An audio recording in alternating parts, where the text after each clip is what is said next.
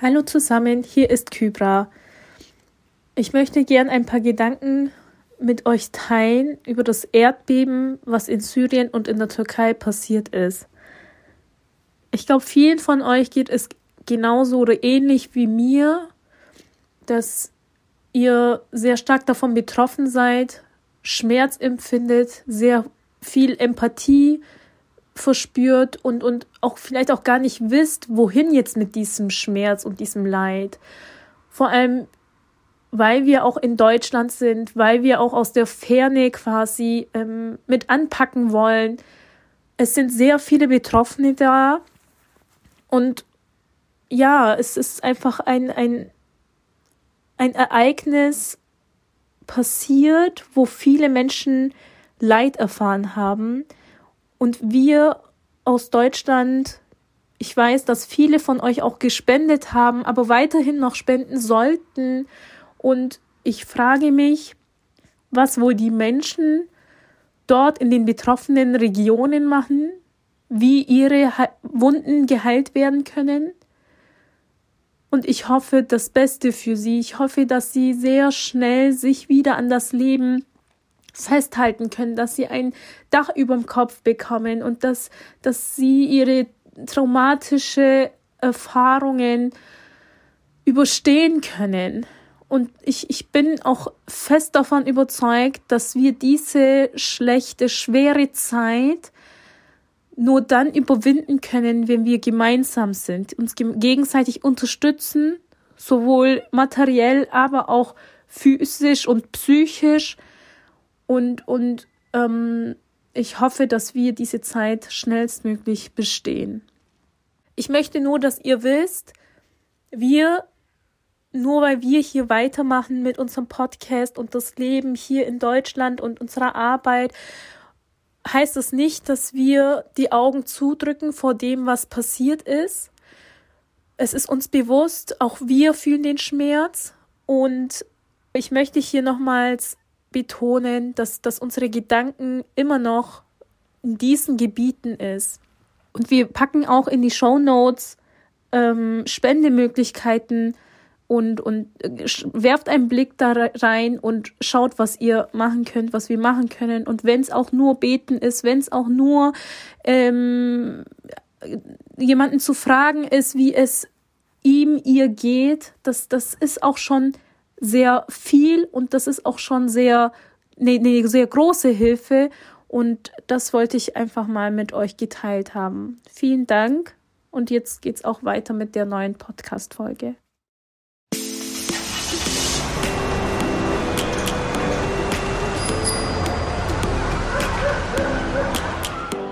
Hallo und herzlich willkommen zu unserer neuen Folge von 331, drei Frauen, drei Religionen, ein Thema, dem interreligiösen Podcast des House of Ones. Hier spricht heute Rebecca und ich bin wie immer mit meinen lieben Co-ModeratorInnen Kübra und Maike unterwegs. Hallo. Hi. Schön wieder zusammen zu sein. Oh ja.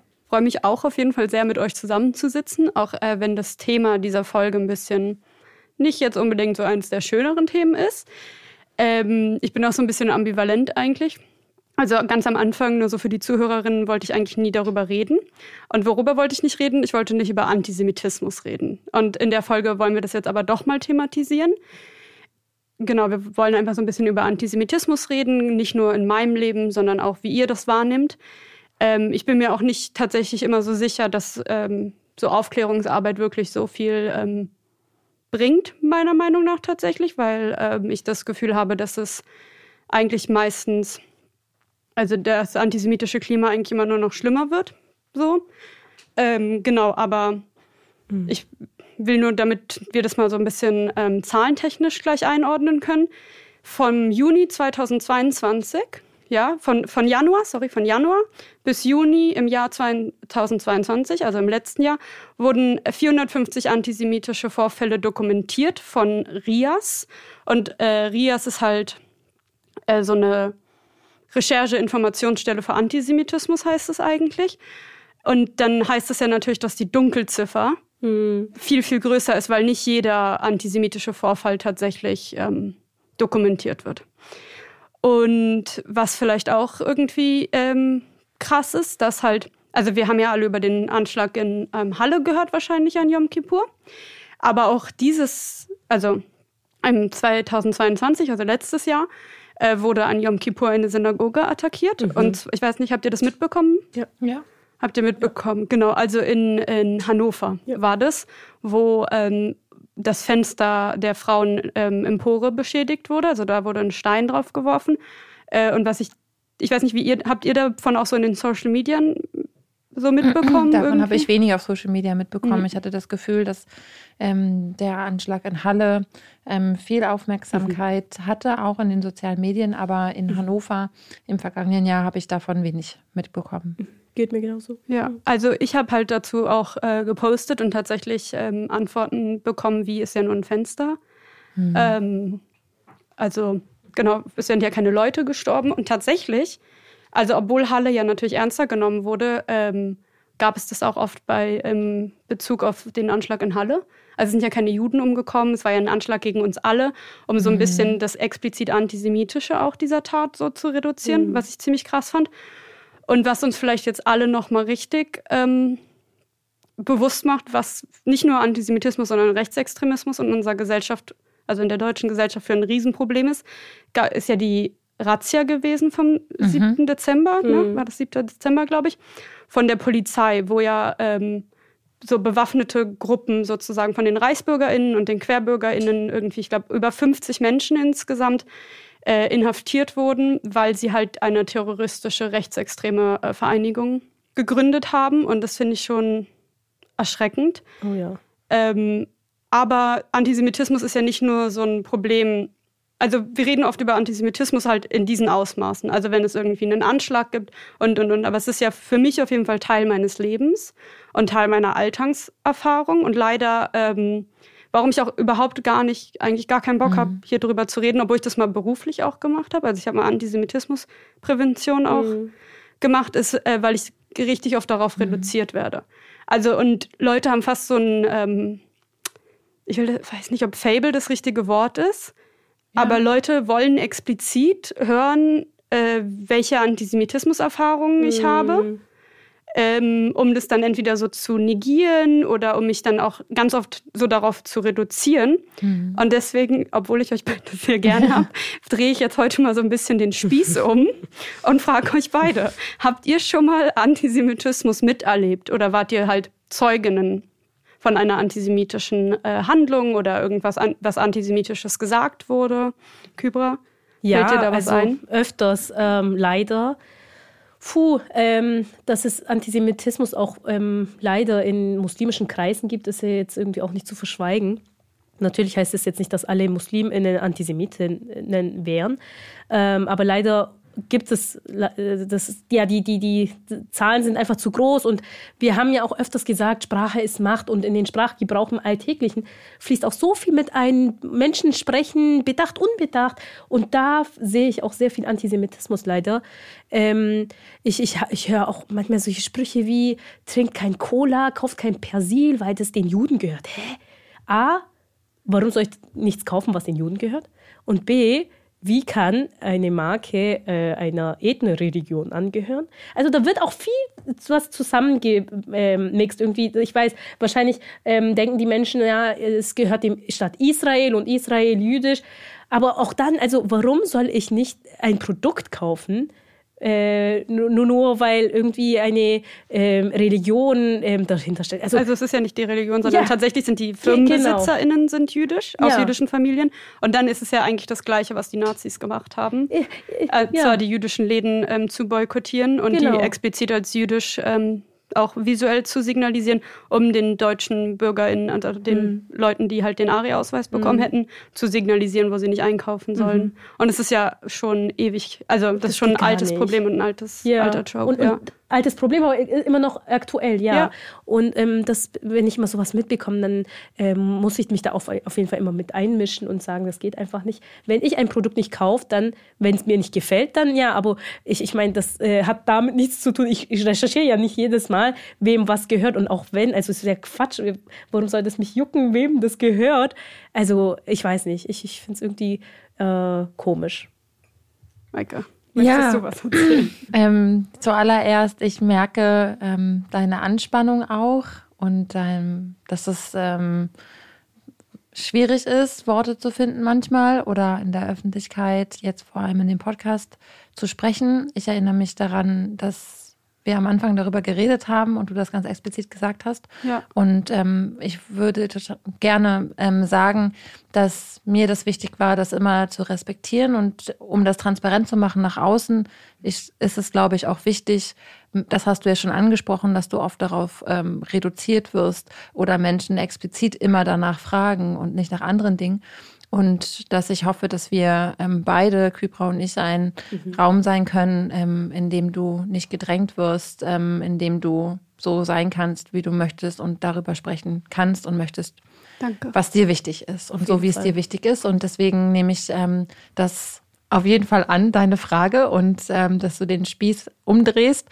Und ich habe ähm, antisemitische Vorfälle und Sprüche erlebt und mitbekommen ähm, und antijudaistische als ähm, Schülerin und später dann auch auf der anderen Seite, in Anführungsstrichen, als Lehrperson selber. Mhm. Ähm, und das zieht sich bis ähm, ähm, hinein in, in meinen Bekanntenkreis, ähm, bis hinüber in stereotypische Darstellungen mhm. in ähm, Filmen oder der Kunst. Vor allem aber auch in christlichen Kreisen. Und von einer Situation würde ich gerne erzählen, die ähm, zwei Seiten aufmacht. Und zwar war ich Lehrerin an vielen Schulen, aber an einer Schule ähm, gab es ein Engagement gegen ähm, Antisemitismus und es waren Personen eingeladen, jüdische Personen eingeladen, die ähm, eine weitere Anreise hatten. Und ähm, dann kam, ich hatte Schwierigkeiten, das zu organisieren und habe mich mit einer Kollegin darüber ausgetauscht. Wie, ähm, ich habe gefragt, wie kann ich das machen? Hat, kann jemand abholen oder soll ich ein Taxi anrufen oder was würdet ihr empfehlen? Und dann kam ähm, ein Spruch, ja, wenn man sie mal einlädt, dann äh, muss alles ganz besonders sein. Und das macht ähm, eine Ambivalenz auf. Einerseits mhm. das Engagement, aber trotzdem ähm, gerne ähm, wie, ähm, wie gesagt, wieder das, es sind alle betroffen. Ähm, mir fällt gerade das, äh, entfällt gerade das Fachwort. Also meinst du, dass es ein gesamtgesellschaftliches Problem ist, oder meinst du da, diese Verallgemeinerung? Einmal genau, einmal die Ver Verallgemeinerung ja. und dann aber auch, dass ein ein Individuum für die Gruppe steht. Genau und dann aber auch, also das sehe ich als ähm, ähm, als Gastfreundschaft an und äh, dass eine Person sich auf einen weiten Weg macht und mhm. Schwierigkeiten hat, den Ort zu finden, mhm. dass ich natürlich helfe als Kontaktperson, mich darum Fall. zu kümmern, wie kann die Person den Ort erreichen mhm. ähm, und dass da mit Stereotypen gearbeitet wird, mhm. ähm, was auch immer dann dahinter steckt, welche Vorurteile und welche Bilder, wie in Anführungsstrichen jüdische Menschen sind, ähm, finde ich ganz schön, fand ich ganz schön problematisch und hat mhm. es mir sehr schwierig gemacht, vor allem weil wir in einem Macht Verhältnis zueinander standen, in diesem beruflichen Verhältnis, dass ich mich in diesem Moment, dass ich in diesem Moment nichts dazu gesagt habe. Weil ich Angst hatte ähm, hm. vor ähm, Schwierigkeiten. Hm. Genau. Und das passiert, glaube ich, häufiger. Ähm, ähm, genau, dass das Nichtsagen natürlich Teil des Problems ist. Hm und vor allem nicht in der Situation, ähm, zumindest hinterher, nochmal zu sagen, hey, gestern oder letzte Woche ist da dieser Spruch gefallen und da müssen wir nochmal drüber reden. Mhm. Und ähm, dann aber habe ich häufig eine kollektive Ablehnung erfahren, vor allem von ähm, weißen, eher christlich sozialisierten Menschen, die sagen, aber es kann ja gar nicht sein. Wir ähm, gehen ja jedes Jahr am 9. November Stolpersteine putzen oder so. Also ich wollte, ich habe dieses Beispiel genommen, um diese Ambivalenz aufzumachen. Mhm. Wir erinnern doch. Ja, aber nur an tote Juden. Also Deutsche genau. lieben tote Juden und ähm, ich, also ich entschuldige mich auch nicht für diesen Satz und ich bin auch hundertprozentig davon überzeugt, aber interessieren sich wenig äh, für die Lebenssituation von real existierenden Jüdinnen mhm. in diesem Land, haben auch fast keine Ahnung, denken auch, äh, Antisemitismus fängt bei Auschwitz an und ja. fängt an, wenn ich Gaskammern baue. Ähm, Mhm. Ja, also wie oft mir auch sowas schon passiert ist tatsächlich, weil du das gerade ähm, angesprochen hast, auch im interreligiösen Dialog, mhm. wie oft ich Anfragen kriege und dann zeitlich nicht kann und mir dann gesagt wird, ah ja, ihr seid ja schwer zu erreichen. Von euch will auch niemand immer kommen. Und ich habe mir so von, bin ich irgendwie, mhm. also ich meine, I wish, aber ich bin kein Mitglied von irgendeinem exklusiven Club, wo wir uns, mhm. und auch selbst das ist ja so ein antisemitischer Trop dass es diesen Geheimrat gibt und dass wir dann alle so zusammensitzen und irgendwie uns dagegen verschworen haben, äh, nicht zu interreligiösen Dialog zu kommen, scheinbar, ist in der christlichen Welt extrem oft ähm, verbreitet. Und selbst schon manchmal war es so, dass vorher irgendwie andere Menschen, andere jüdische Menschen, Jüdinnen und Juden nicht konnten. Äh, und dann wurde ich gefragt und dann wurde, hatte ich halt irgendwie tatsächlich zeitlich Kapazitäten. Und dann wurde gesagt, ja, jetzt endlich von euch hat ja mal jemand zugesagt, weil ihr, also ihre anderen Kollegen waren ja auch gar nicht zu erreichen und so. Mhm. Und ich denke mir immer so, wisst ihr, wie viele Juden und Jüdinnen in Deutschland leben? Mhm. Vergleichmäßig zu Christinnen, Muslimen ja, und anderen Religionen. Es ist so eine Mini-Zahl. Und es hat ja auch, also dafür hat ja die deutsche Geschichte auch gesorgt, mhm. weil die Zahl war mal wesentlich größer. Und es ist also es ist so eine Dreistigkeit. Und tatsächlich muss ich aber auch sagen, meistens sage ich, wenn was antisemitisch ist, aber ganz oft da in dem Umfeld habe ich dann überhaupt gar keinen Bock darüber zu reden, mhm. weil es halt gar nichts bringt. Ja.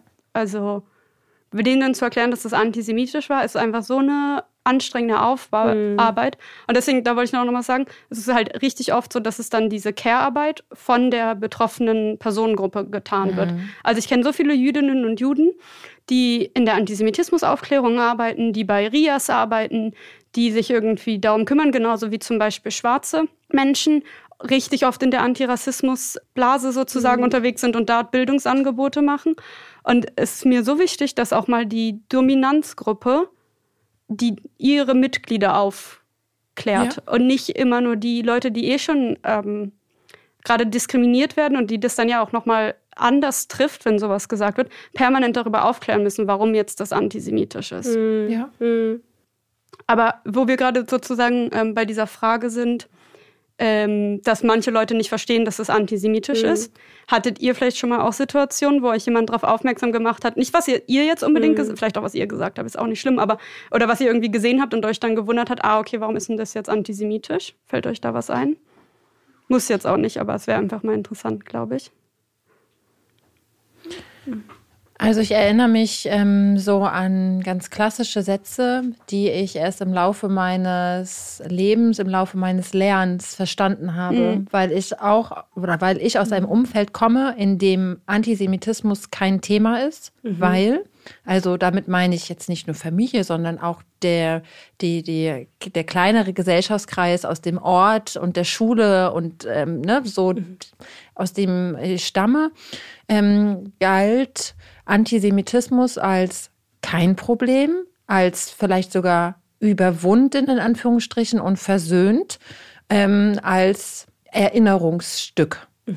dass man an, an dem man festhalten muss und nicht aufhören darf zu erinnern, aber es gab nicht die Sensibilisierung dafür, dass Antisemitismus ein Problem in der Gesellschaft ist. Und da gab es so ganz klassische Sätze, die ähm, gefallen sind. Also einmal so Verallgemeinerungen natürlich, immer der Zusammenhang mit Geld und Reichtum mhm, mhm. und dann halt in der christlichen Gemeinschaft die die ähm, Zuspitzung, möchte ich das mal sagen, auf die Herabwürdigung jüdischer Menschen und die, das Herausstellen und das Erhabene und das ähm, ähm, Bessere in Anführungsstrichen ähm, gegenüber dem Christentum. Also schon alleine in der Bezeichnung der Bücher, die in der Bibel sind, durch Altes und Neues Testament, dass dem Neuen Testament häufig mehr Bedeutung beigemessen wurde, zum Beispiel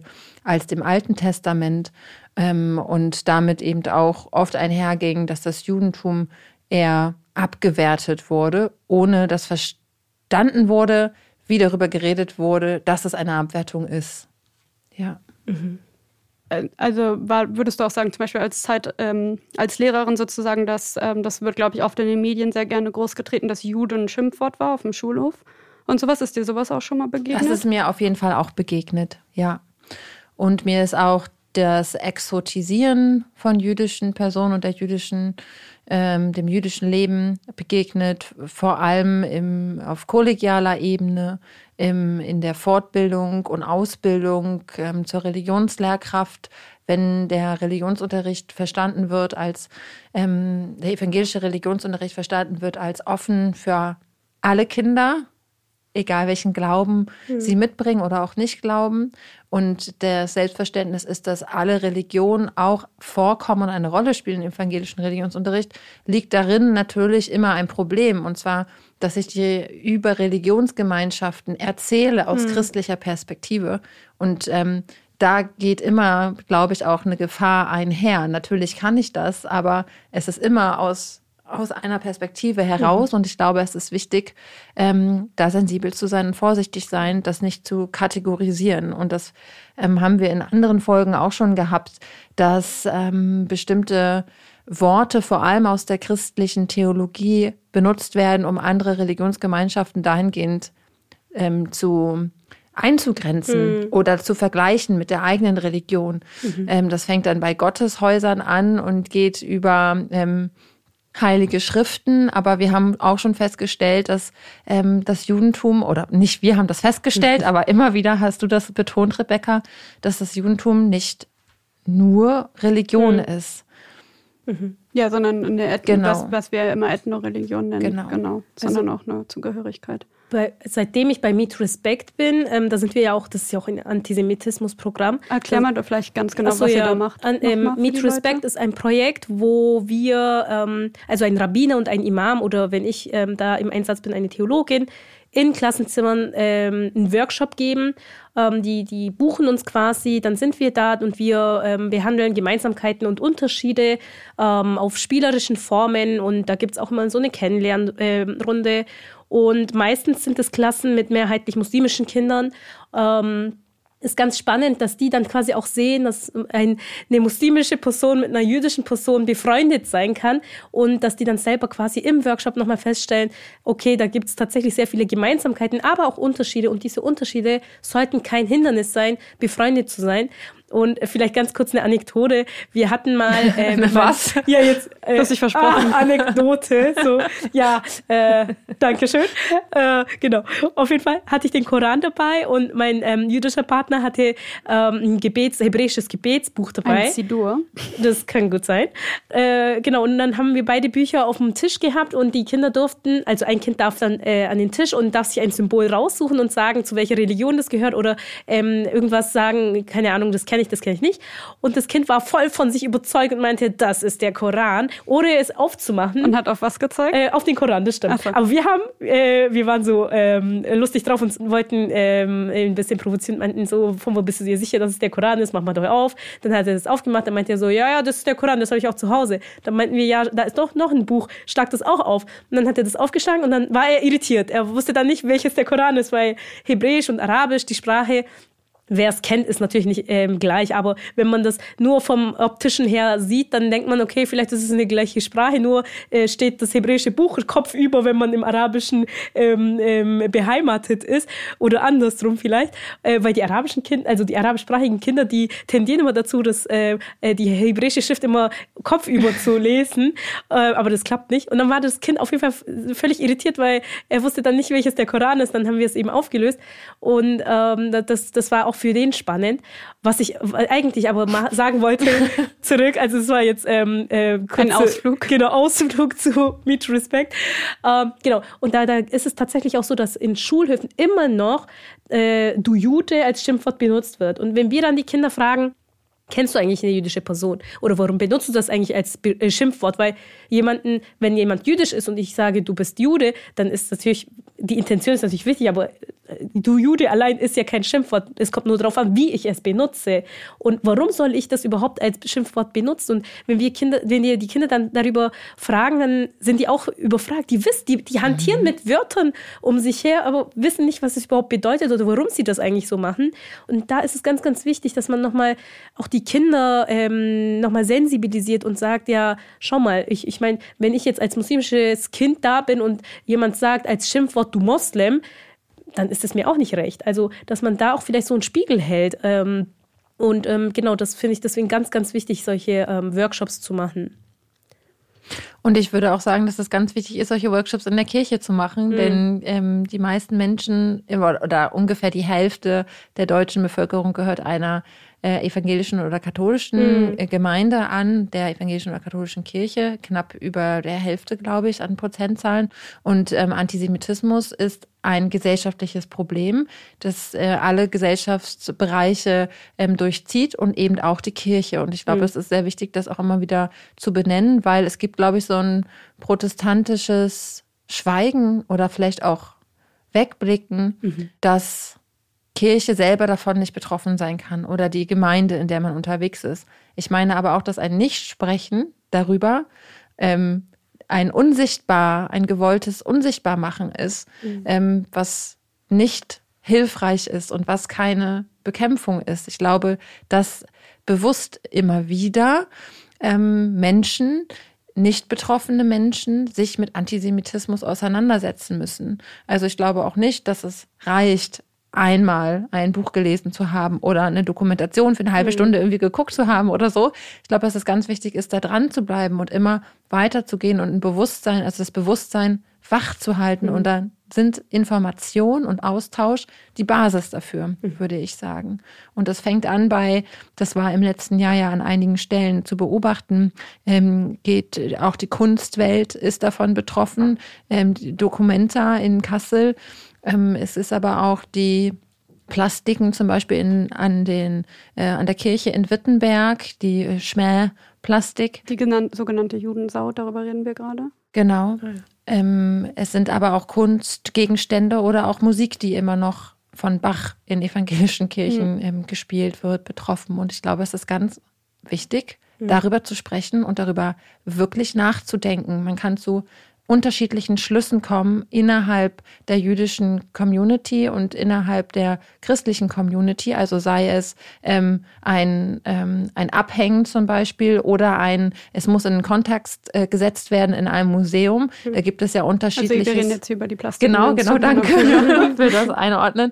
Da gibt es ja innerhalb der jüdischen oder auch christlichen Community dann unterschiedliche ähm, ähm, Schlüsse ja. oder so. Wie kann man damit umgehen? Mhm. Aber ich mhm. glaube, dass das ähm, darüber sprechen und dann auch tun und man muss dann lass es uns ausprobieren. Also ich glaube, wir können jetzt nicht fünf Jahre uns Zeit nehmen, noch darüber zu reden, sondern ich würde sagen, wir können halt auch nur lernen im Ausprobieren, im Umgang damit. Mhm. Und dass mhm. es kontextualisiert werden muss, das ist klar.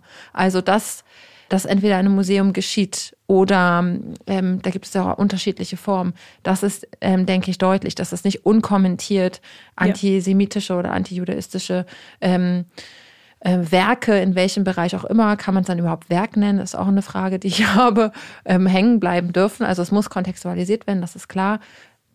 Aber ich glaube, wir müssen tun und handeln. Mhm. Und das Gespräch ist ein erster Schritt, aber es muss dann auch weitergehen.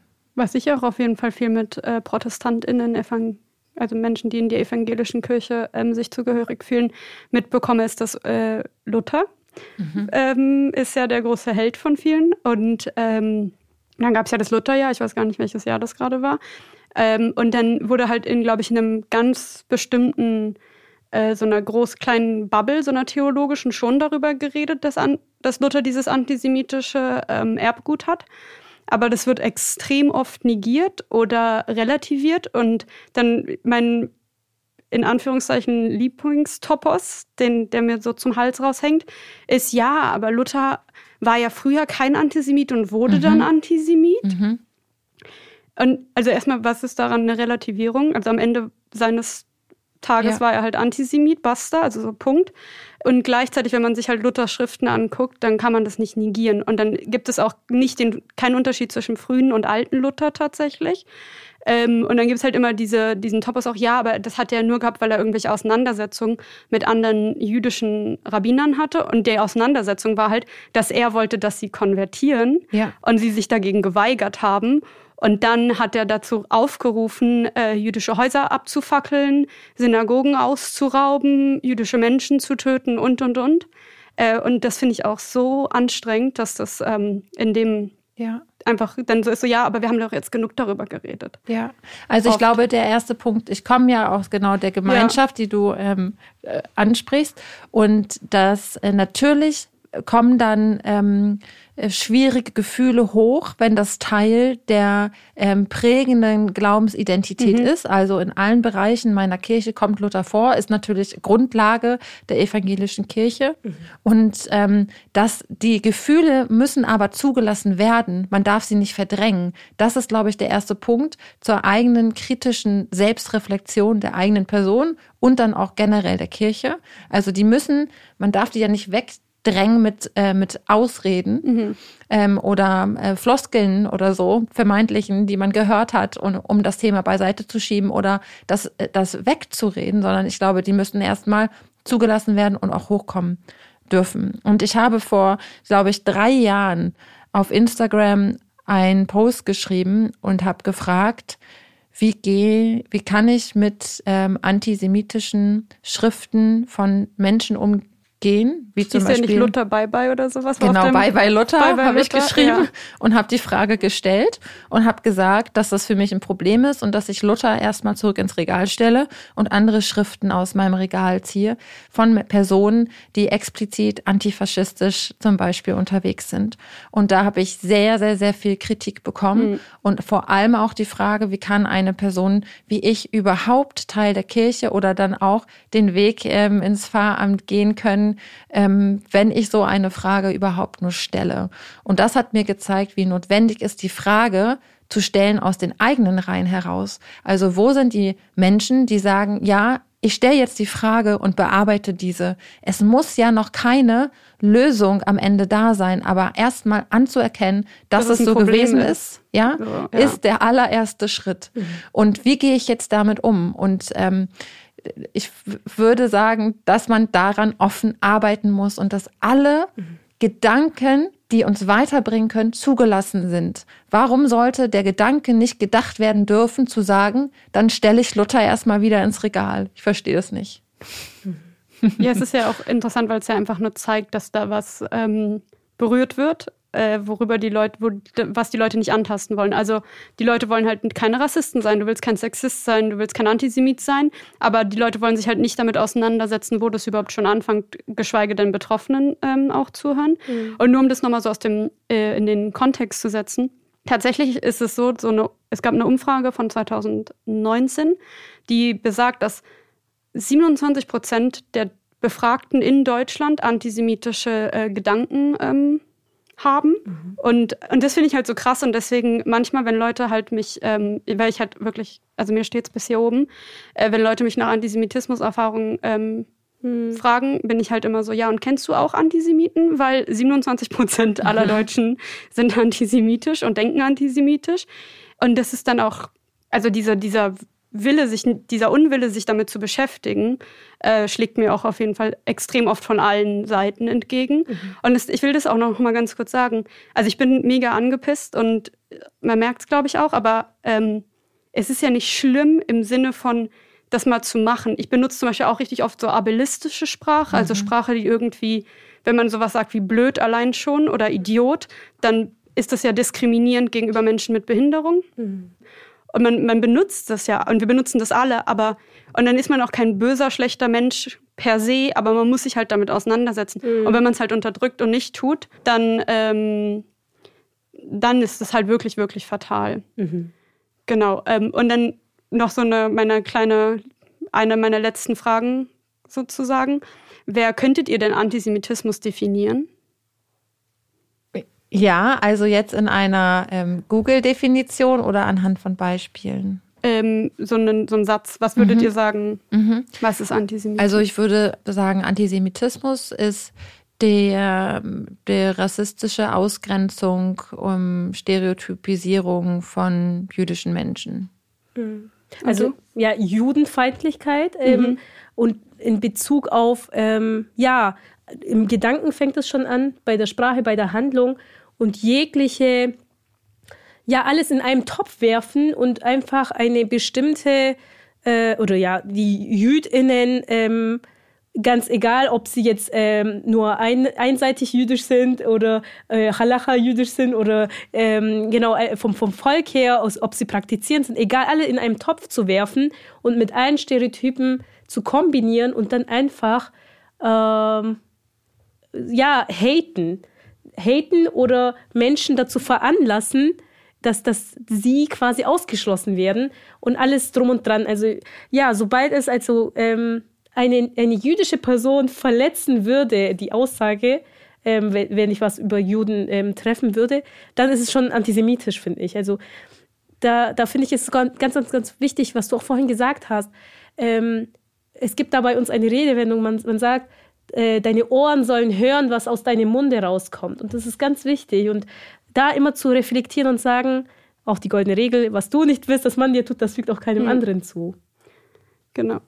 Ich würde nochmal Aber den, ganz kurz, ja, wenn, weil ich, weil tatsächlich die Gleichstellung von Rassismus und Antisemitismus für mich nicht stimmt und nicht passt, weil auch die Bilder anders sind. Also der jüdische Menschen werden oft als zu privilegiert, zu ähm, weiterentwickelt, zugebildet, mhm. zu reich wahrgenommen, mhm. während rassistische Tropes eher eine Abwehr, also mhm. sind ihr, ihr, seid alle dumm, mhm. ihr seid alle ungebildet, mhm. ihr seid alle rückständig. Und deswegen ist das so ein ganz schwieriges mhm. ähm, Ding tatsächlich. Meine Lieblingsdefinition ist tatsächlich, äh, Antisemitismus ist das Gerücht über Juden.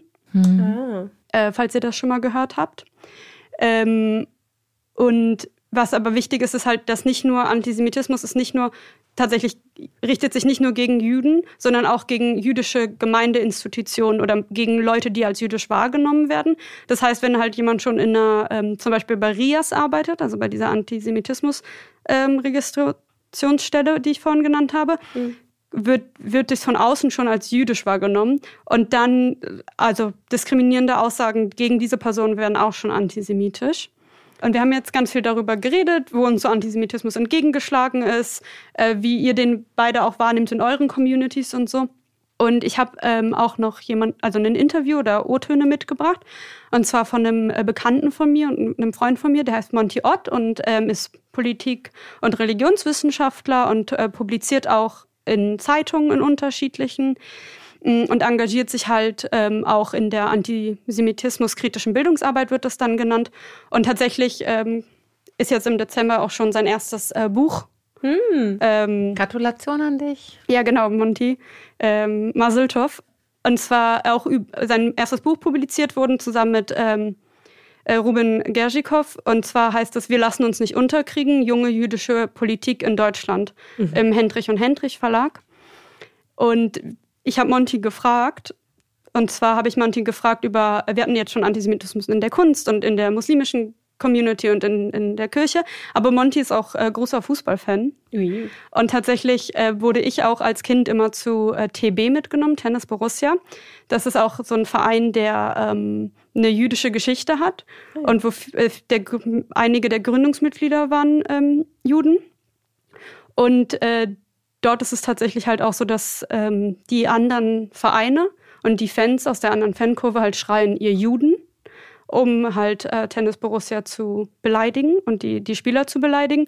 Und tatsächlich haben sie deswegen immer so eine riesen Davidstern-Fahne auch bei sich. Und Monty ist da auch, tatsächlich haben wir letztens rausgefunden, Monty geht auch zu TB, ich war schon länger nicht mehr da. Aber jedenfalls habe ich Monty halt gefragt darüber, was zeichnet Antisemitismus im Sport aus mhm. und halt explizit im Fußball. Und ob das halt bestimmte Qualitäten hat, diese Form von Antisemitismus. Und äh, wann und wie ihm Antisemitismus halt gerade explizit im Fußball ähm, begegnet. Und da hören wir jetzt mal ganz mhm. kurz rein. Davon zu sprechen, dass Fußball unpolitisch sei, ist gleichbedeutend damit, sich nicht damit auseinanderzusetzen, was in deutschen Stadien und auf deutschen Sportplätzen leider noch Alltag ist. Natürlich können wir darüber sprechen, dass im Profibereich sehr viel passiert ist in den letzten Jahren. Wir können darüber sprechen, dass viele Vereine und Verbände eben die IRA-Arbeitsdefinition angenommen haben, dass sich inzwischen immer mehr Vereine mit kritischer Erinnerungskultur beschäftigen, sich damit eben auch beschäftigen, wie Jüdinnen und Juden als Mitglieder und FunktionärInnen der eigenen Vereine eben drangsaliert und ähm, letzten Endes verfolgt und ermordet wurden.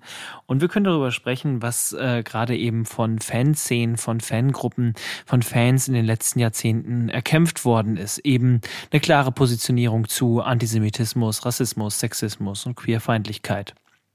Wenn wir über Antisemitismus im Fußball sprechen, dann müssen wir aber auch vor allem über den Amateurbereich sprechen. Denn hier passiert immer noch viel zu wenig. Hier ist es immer noch so, dass mehr als zwei von drei FußballerInnen des Vereins Maccabi Deutschland, also eines jüdischen Vereins, eben persönlich von einem antisemitischen Vorfall betroffen gewesen sind und davon in einer Studie von Zusammen eins berichten. Leider gibt es dabei immer noch ein viel zu großes Dunkelfeld. Die Forschung beschäftigt sich leider immer noch viel zu häufig, gerade mit der Vergangenheit. Allerdings gibt es in der Gegenwart eben zum Beispiel auch eine Häufung gerade israelbezogenen Antisemitismus, der auf Sportfeldern stattfindet. Und so spricht beispielsweise der Präsident von Maccabi Deutschland, Alon Mayer, davon, dass vor allem im Bereich des unterklassigen Fußballs die vergangenen Jahre so aggressiv und hasserfüllt gewesen seien wie nie zuvor und spricht davon, dass es eine Bandbreite äh, antisemitischer Vorfälle von Beleidigungen bis hin zu Handgreiflichkeiten und Messerattacken gegeben hat. Ich glaube, dass man gerade über den ähm, organisierten Sport in Deutschland sagen kann, dass er sich durch seine entschieden ablehnende Haltung gegenüber antisemitischen Denkmustern und ihren Ausdrucksformen auszeichnet. Auf der anderen Seite müssen wir aber ganz klar darüber sprechen, dass eben gerade für SportlerInnen, insbesondere im Bereich Fußball, eben gerade auch in unterklassigen Ligen eben der Antisemitismus Alltag in ihrem Sporterlebnis ist und dass es hier wirklich klarere ähm, Gegenstrategien bedarf. Genau, um das einmal ganz kurz noch ähm, eine Sache einzuordnen, die Monty hier gerade sagt. Ähm, diese AHRA-Definition, also die Abkürzung steht für International Holocaust Remembrance Alliance. Ähm, und die werden wir mal in unseren Show Notes äh, verlinken, weil die ist zu lang, wenn ich die vorlese, dann mhm. äh, dauert das ein bisschen. Aber das ist eine Sache, die ich sagen wollte. Und vielleicht lohnt es sich tatsächlich auch dieser ähm, Maccabi-Trainer, von denen er spricht, hat ein Interview, was man, glaube ich, auf YouTube auch sehen kann, wo er dann halt tatsächlich davon erzählt, dass diesen Kindern, also wir reden hier primär mhm. von Kindern und Jugendlichen, mhm. dass der Trainer von der anderen ähm, Mannschaft seinen Jungs hinterhergeschrien hat, brecht den Juden die Beine. Und also wir reden hier wirklich von mhm. krassen Sachen, die halt kein Kind hören sollte, während das irgendwie Fußball spielt äh, vor allen Dingen von einem erwachsenen Menschen. Also das ist ja nochmal krass. Mhm. Das war jetzt nicht nur unter, nicht, dass ich das relativieren will, aber es war jetzt nicht irgendwie ein Neunjähriger, der was sagt, was er gar nicht einordnen kann. Das war ein erwachsener Mann, der in der Jugendarbeit tätig ist, der seine Jungs anschreit, brecht den Juden die Beine. Mhm. Also das ist halt wollte ich, das ist mir so ein bisschen eingefallen. Und äh, mich würde jetzt interessieren, so wenn ihr, wenn ihr diese Interviewtöne hört, so was, was macht es mit euch? Wo, mhm. was, was hat es bei euch ähm, ausgelöst, Kybra, mal? Ja, also Fußball, ich kenne mich jetzt nicht so viel aus, aber ähm, ich wusste schon, dass Fußball nicht immer so ganz ungefährlich ist, für vor allem auch FußballspielerInnen. Ähm, mal werden, keine Ahnung, Flaschen reingeworfen, andere Sachen. Aber hier ich, ich weiß nicht, es macht mir schon Angst. Und vor allem, das sind, wie du auch gesagt hast, ähm, Kinder, Jugendliche, ältere Menschen, dass man nicht mal aufs Feld gehen kann und ähm, normal Fußball spielen kann, ohne befürchten zu müssen, vielleicht passiert heute was. Mhm. Und, und ich finde, das ist, ja, es ist tatsächlich äh, zum Kotzen.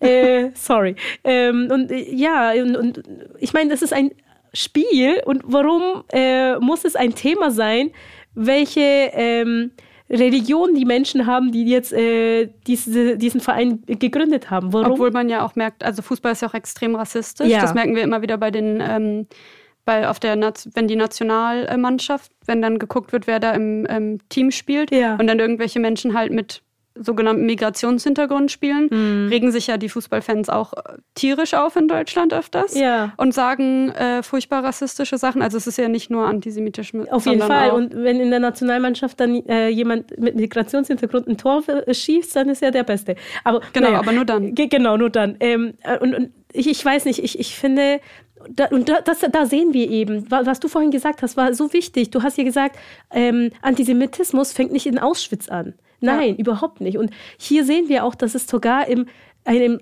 ja, Fußball ist ein Bereich, wo ja man Sport betreibt, es, es macht Spaß, es soll ja vor allem auch körperliche Betätigung etc. Und da gehört eigentlich, gehören solche Themen gar nicht rein. Und ich finde es echt schade, dass man einfach auch diesen Menschen die Möglichkeit nimmt, äh, mit freiem Kopf auf dem Feld ähm, ähm, Fußball zu spielen.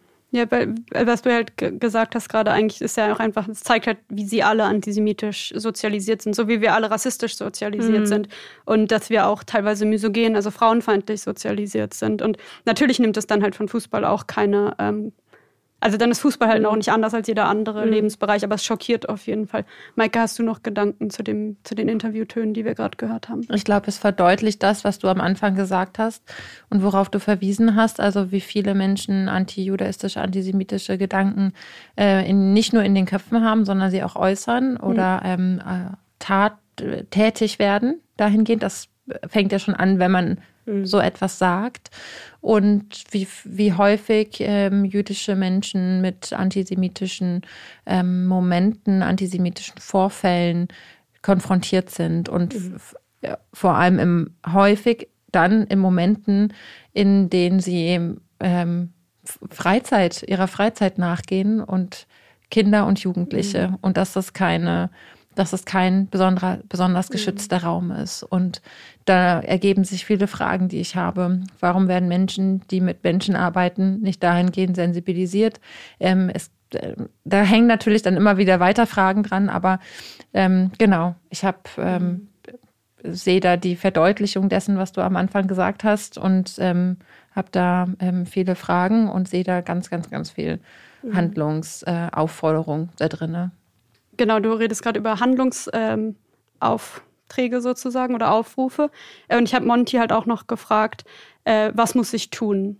Mhm. Und was sollen wir tun? Vielleicht hören wir da auch noch mal ganz kurz rein, explizit jetzt mhm. auf den Fußball. Unbedingt. Ich glaube, auch was die Gegenstrategien angeht, müssen wir da wieder diese Aufteilung vornehmen zwischen dem Profi- und dem Amateurbereich. Denn gerade im Profibereich ist in den letzten Jahren eben viel passiert. Ihre Arbeitsdefinition wurde angenommen. Es gibt regelmäßigen Austausch mit jüdischen und israelischen SportlerInnen. Es gibt Fahrten nach Yad Vashem oder zu Gedenkstätten. Und das hat schon dafür gesorgt, dass sich die Kultur und das Bewusstsein zu einem Teil verändert haben.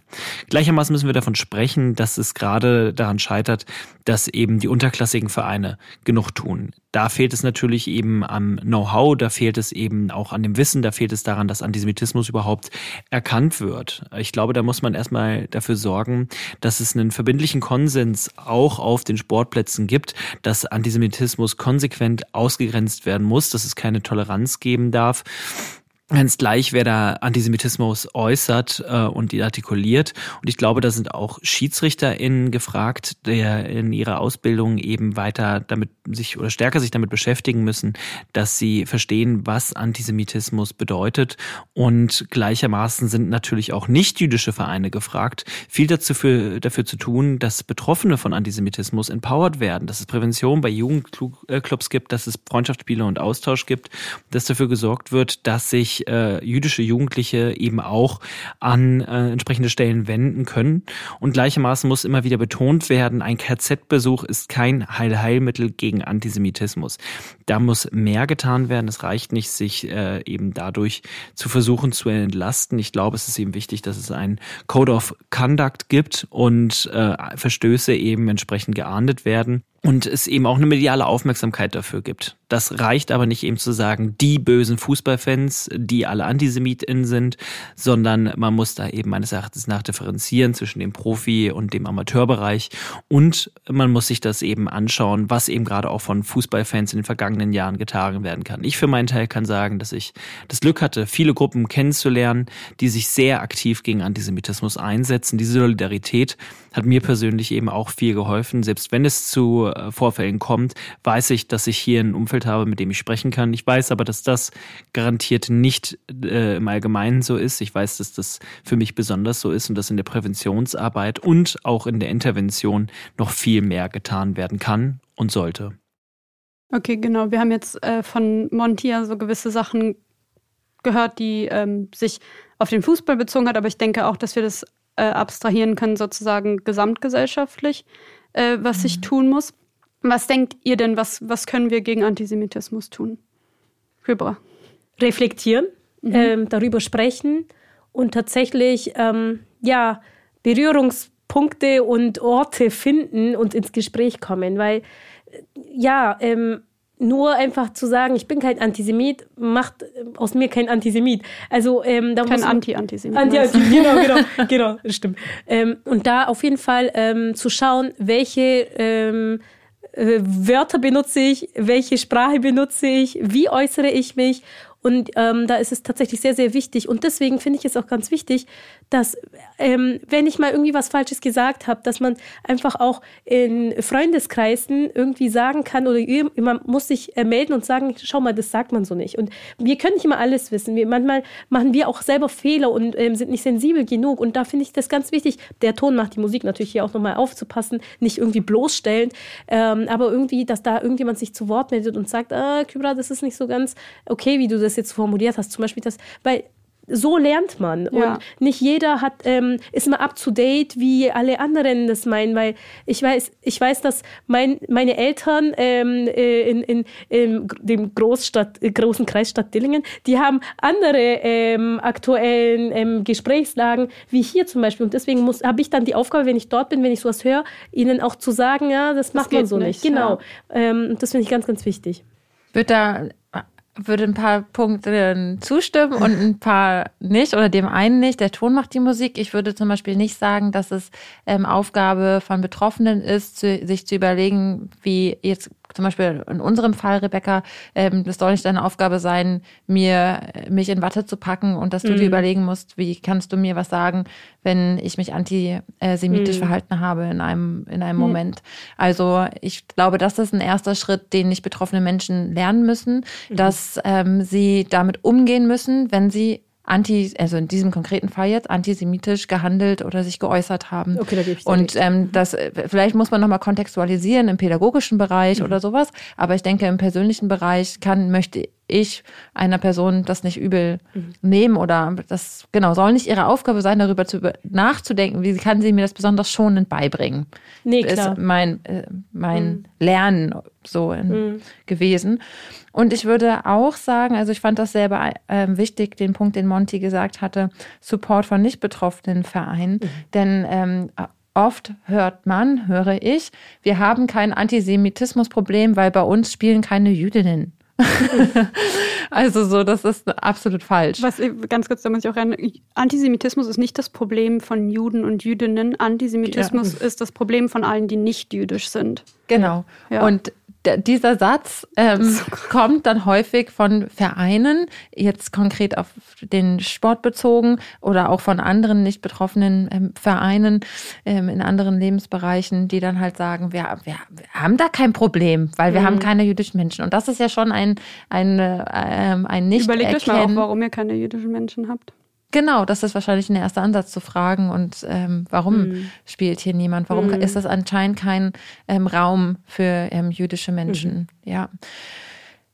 Ähm, das fand ich einen wichtigen Punkt von mhm. Monty. Und deine Frage war ja, wie können wir das auf andere Bereiche ähm, auch beziehen oder herausnehmen. Und das ist für mich ähm, ein Bereich, den ich angehen möchte. Und ich weiß, dass ich da selber in Verstrickungen lebe. Ich mhm. habe am Anfang äh, in der Hälfte des Podcasts ja betont, wie viel äh, meiner Kirche ja. auf ähm, Luther aufbaut mhm. und auch immer noch hervorgeholt wird. Also ich lebe da konstant in meiner Kirche in Verstrickung. Und ähm, das ist aber mein, ja, mein Teil, den ich beitragen will. Ähm, mich dazu zu äußern und zu solidarisieren in unterschiedlichen Momenten. Ja, ja also ich finde, ihr habt auch beide super äh, viele ähm, gute Sachen gerade gesagt und das ist auch eigentlich ganz angenehm, dass ich darüber nicht alleine referieren muss sozusagen.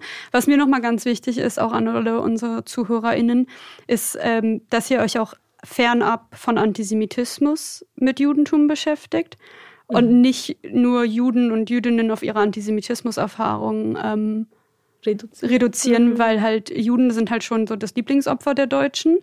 Und darüber wird halt super viel geredet. Aber mir wäre das auch wichtig, dass Leute sich darüber informieren, dass wir sind mehr als die Shoah und äh, wir haben eine schöne, blühende mhm. Gemeinschaft, auch in Deutschland und auch in Berlin. Und wir sind so facettenreich und es würde sich auch einfach lohnen, sich da mal miteinander Oh ja. Irgendwie fernab von. Zum also Beispiel also im House of One. Zum Beispiel im House of One. genau, wo ja auch das Motto von unserem Podcast oder das wird ja auch gefördert mit dem Ziel so interreligiös gegen Antisemitismus. Mhm. Und ähm, das ist halt auch total wichtig, oder was Kybra gerade genannt hatte, auch den äh, Me Too Respect, wo Kybra unterwegs ist, oder auch einfach andere zwischen interreligiöse Begegnungsstätten schaffen. Ähm, genau, und dafür würde ich auch einfach sagen, dass ich euch ein paar Leute verlinke, also Jüdinnen und Juden verlinke in unseren Show Notes, denen ihr folgen könnt auf Social Media, um euch ein bisschen fernab mit jüdischen Lebensrealitäten in Deutschland ähm, zu informieren. Oh ja. Genau, das waren auch so die Sachen, die mir wichtig waren. Und ähm, vielen Dank für dieses Gespräch. Es hat, äh, also mir hat es gut getan sozusagen. Ich fand es ein, ein schönes Gespräch und es hat mich gefreut, dass ihr so ähm, doch auch informiert seid, finde ich, ihr beiden. Also ich, ich klopfe euch so symbolisch auf die But Schulter. still learning. Ja, da ja, gibt ja. es kein Ende. Nein, nein, aber man muss ja auch mal positive Sachen, finde mhm. ich. Ähm, die Pädagogin in mir findet.